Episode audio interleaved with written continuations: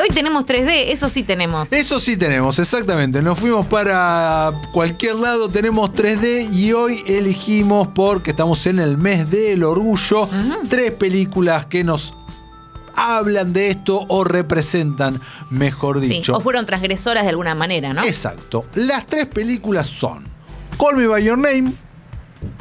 Bro- sí, sí. Ah, vamos a ir uno y uno. Dale, dale. Ah, bueno, la vida de Adele. Eh, o Blue is the Warmest Color. También. Y eh, Brockham Mountain o eh, Secreto, en la, montaña. Bien. ¿Por cuál empezamos? Empecemos por la primera, por la que tenemos en la listita que, que nos han dado, que es la vida de Adele. La vida de Adele. Blue is the Warmest Color. eh, gran película. La disfruté muchísimo. eh, en casi 10 años que llevo escribiendo en la web cinesargentinos.com, esta es la cuando escribí la crítica de esta película es la única vez que me llamaron de varios medios para hablar de la película. Resulta que parece que escribí algo muy lindo. Eh, no, Contame no- más sobre eso. No, no sé, me da un poco de vergüenza o no me quiero tirar flores a mí mismo tampoco, pero No, no, pero ¿de qué, ¿desde qué lugar hablaste de la película y por qué fue algo que trascendió de alguna manera? de la bella historia de amor y cómo me pegó oh, eh, estas dos chicas en el sentido de la, la pureza y la simpleza de cómo, de cómo está narrada. La, estamos escuchando, eh, ¿cómo se llama? River Follows, este tema, ¿no? Eh, que acá es cuando la vemos a ella en, en una, en una secuencia hermosa, tan simple que si te la describo es una pelotudez porque no hay diálogo, es ella bailando, bien concentrada con la música y vos decís, es la nada misma, pero a la vez no, es un lenguaje cinematográfico bellísimo, ¿no? Cuando nos habla de la seducción, nos habla del amor, eh, cuando ella ve el pelo azul, ¿no? Por eso el título de la película que está basado en un cómic. eh, que es The Blue is the Warmest Color, el azul es eh, el color más caliente o más cálido eh, de esta joven Adele de colegio, eh, iniciándose, es una coming of age también, iniciándose en sus amores, en su sexualidad, buscando su identidad y eh, encontrándolo en los brazos, en los besos y en el sexo del el personaje interpretado por She, no sé bien cómo se pronuncia su apellido, Leilux, Leilux. Gran, gran, gran película que rompió con todo, ¿no? Eh, eh, recibió una gran aclamación récord eh, en Cannes, ganó eh, Globo de Oro, ganó la Palma de Oro también, ganó el premio Fripesi, el BAFTA. gran película. Sí, le fue bárbaro. 2013 es el año en el cual se estrenó. Dirigida, escrita y producida por Abdelif Kakinche. Estoy pronunciando, sé que muy Sí, mal estos que- nombres. Que fue muy criticado por las actrices por, en general y por alguna parte del elenco también que decían que trabajar con él fue un bautizo con fuego. Nada, dijeron que él tenía como un estilo de dirección bastante particular, que las hacía, por ejemplo, caminar por la calle o sentarlas hasta que les daba instrucciones que decían, bueno, y ahora comé y llorá, por ejemplo, eh, que las escenas llevaban mucho más tiempo que lo programado, que el director era de esos que no suelen estar tan satisfechos con el resultado, entonces que bueno, toma tras toma, tras toma, tras toma, y repetir hasta más de 100 veces una escena puntualmente. Por ejemplo, el que ellas se conocen por primera vez, que era la que estabas comentando recién. Dato. Dato, no, no, dato no menor, eh, con eh, también grabando para el mainstream una escena que roza eh, lo explícito por momentos, ¿no? La famosa escena de sexo de ellas dos que dura casi cinco minutos, algo que no es tan Correcto. común, eh, de, de sexo no heterosexual y que se hace, o sea, lo contaron, eh, usaron, lo- se llaman protectores vaginales, Sí. eh, porque están desnudas aparentemente, pero en realidad no lo están.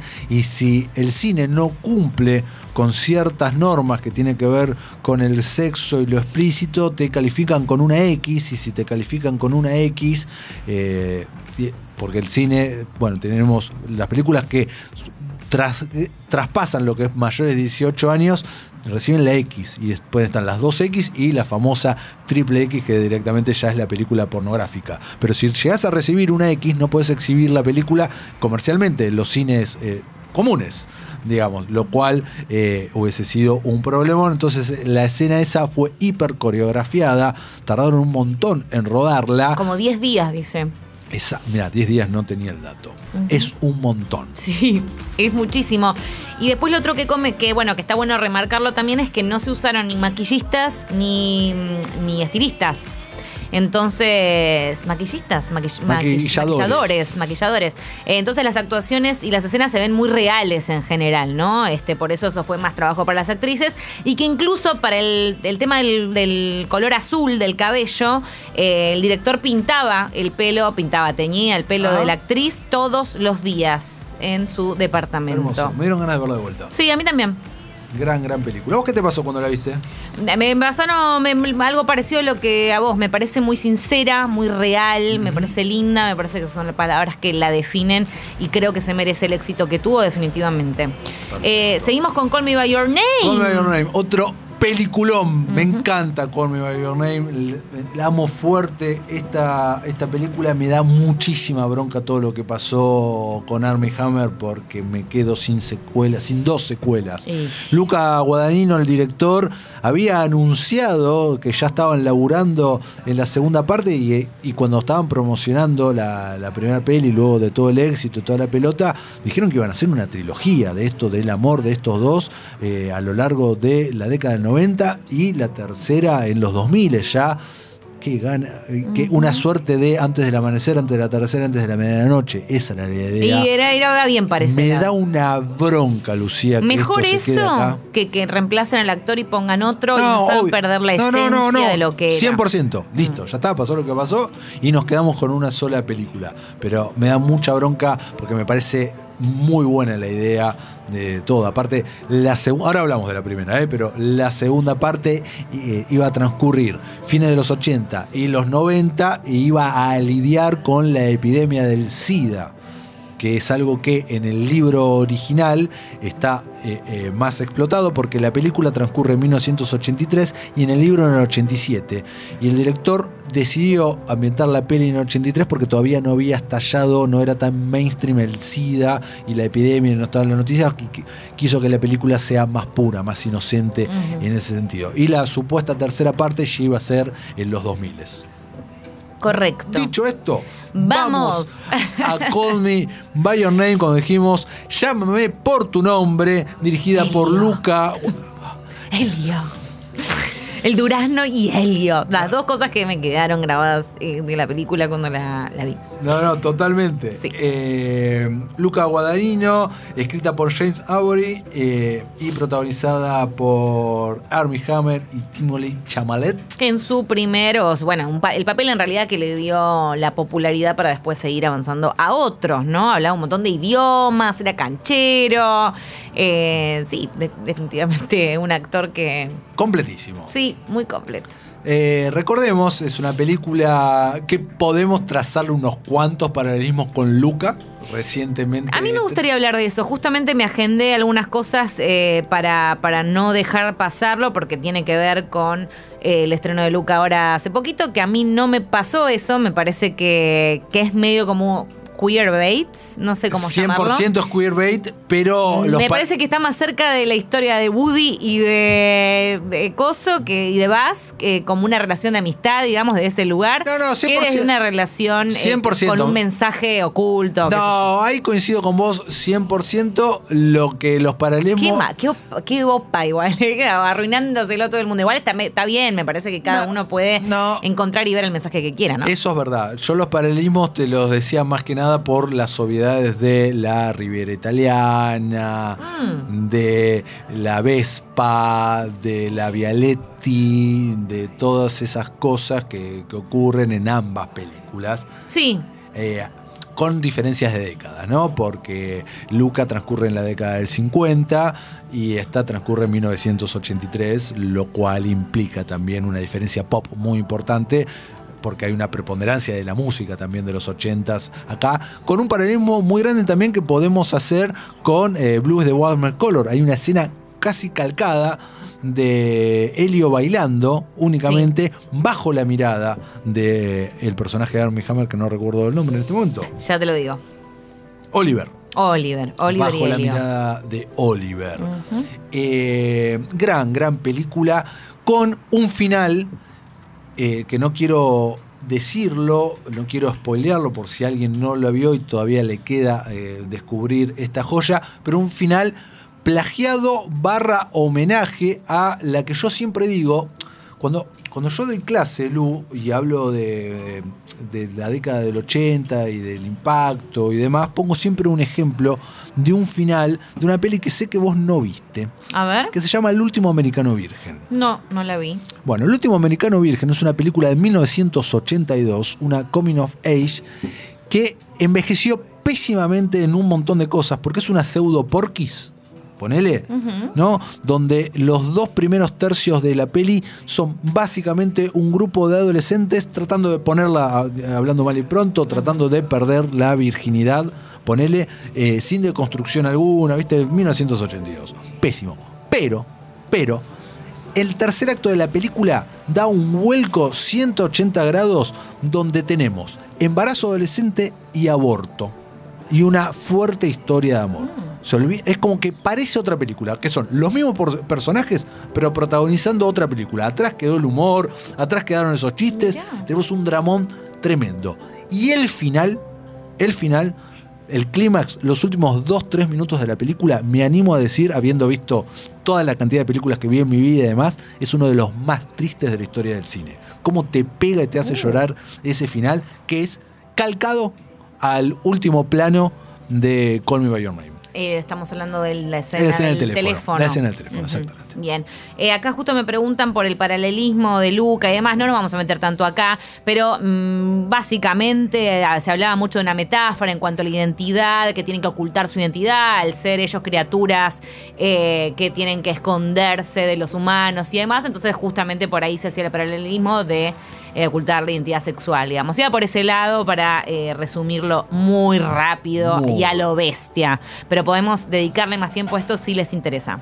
Exactamente. Bueno, Call Me By Your Name recibió la eh, ovación eh, más larga de la historia en el Festival de Cine de Nueva York.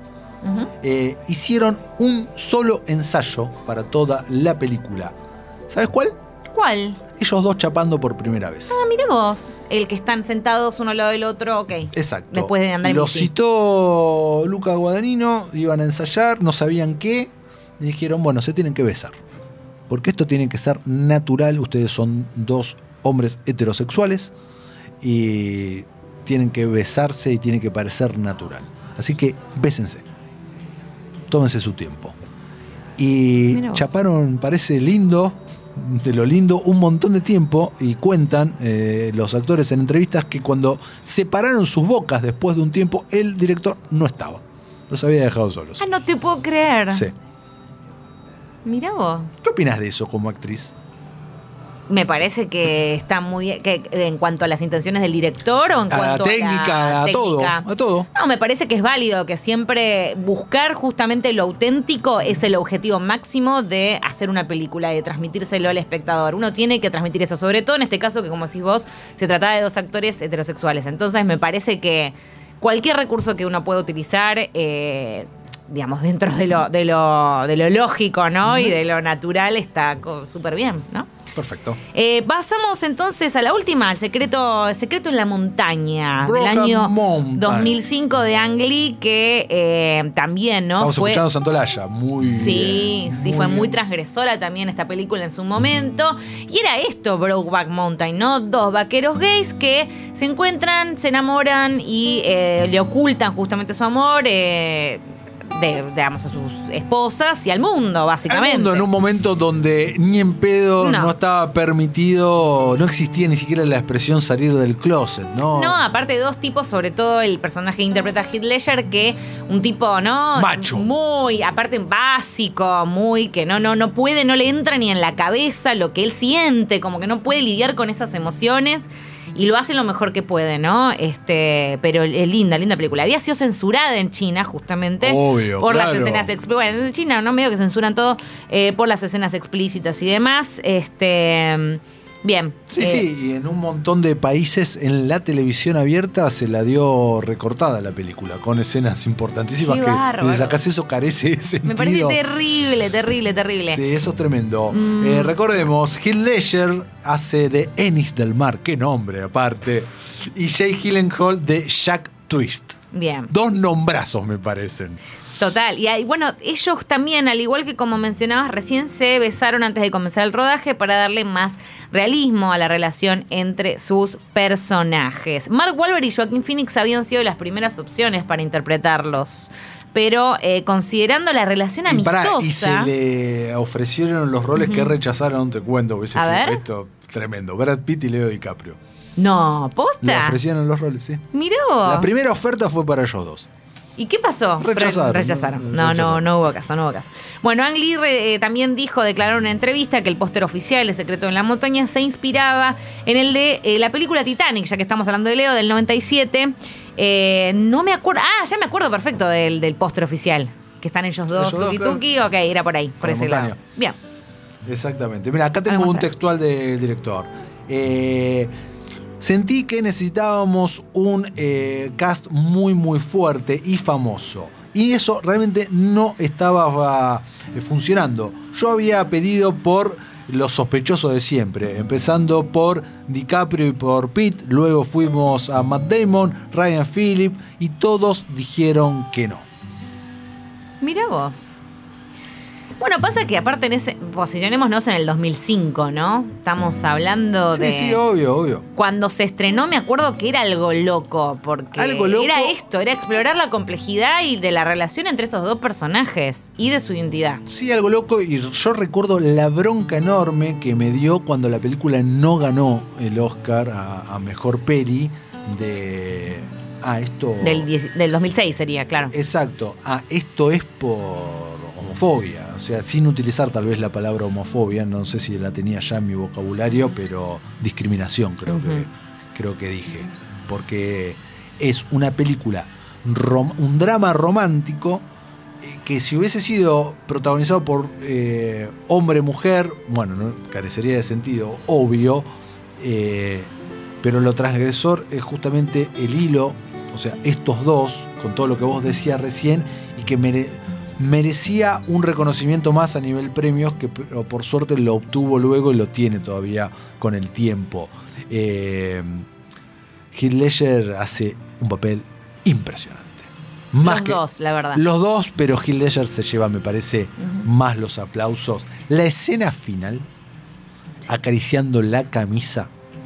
Uf, Sí, sí, es, es brillante el laburo. Y eh, me parece que está buenísimo hacer en nuestros viernes de besos. Nos debemos. 100%. este. Bueno, este viernes Podríamos, podríamos. podría ser podríamos. este viernes. El- estamos hablando del beso del reencuentro, El ¿no? beso del reencuentro. Que, que es eh, visto por Michelle Williams. Qué bien, ese, sí, claro, claro, viene con, con, con tensión y con clímax el beso.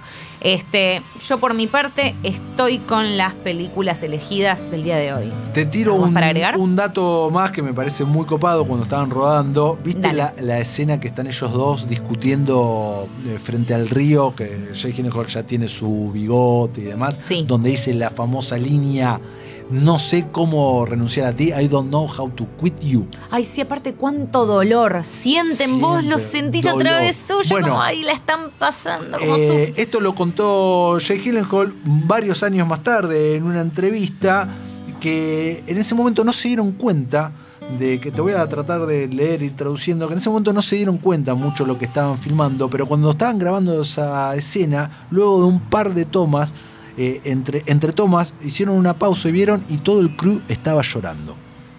Muchos de los cuales ni siquiera sabían de qué se trataba la película. Mirá vos. Me parece tremendo eso. Tremendísimo. Uf. Y para terminar, varios miembros del crew, varios miembros, decidieron salir del closet luego de hacer la peli. Ah, no, mirá qué bien. Me gusta irnos con eso. Y también, eh, no, obviamente no llegamos a hacerlo, pero hay un montón de series que pueden encontrarnos en Netflix y demás que abarcan la temática muy lindos, como por ejemplo Sex Education, que ahora va a volver con una nueva temporada, pero nos quedará ya para otro momento.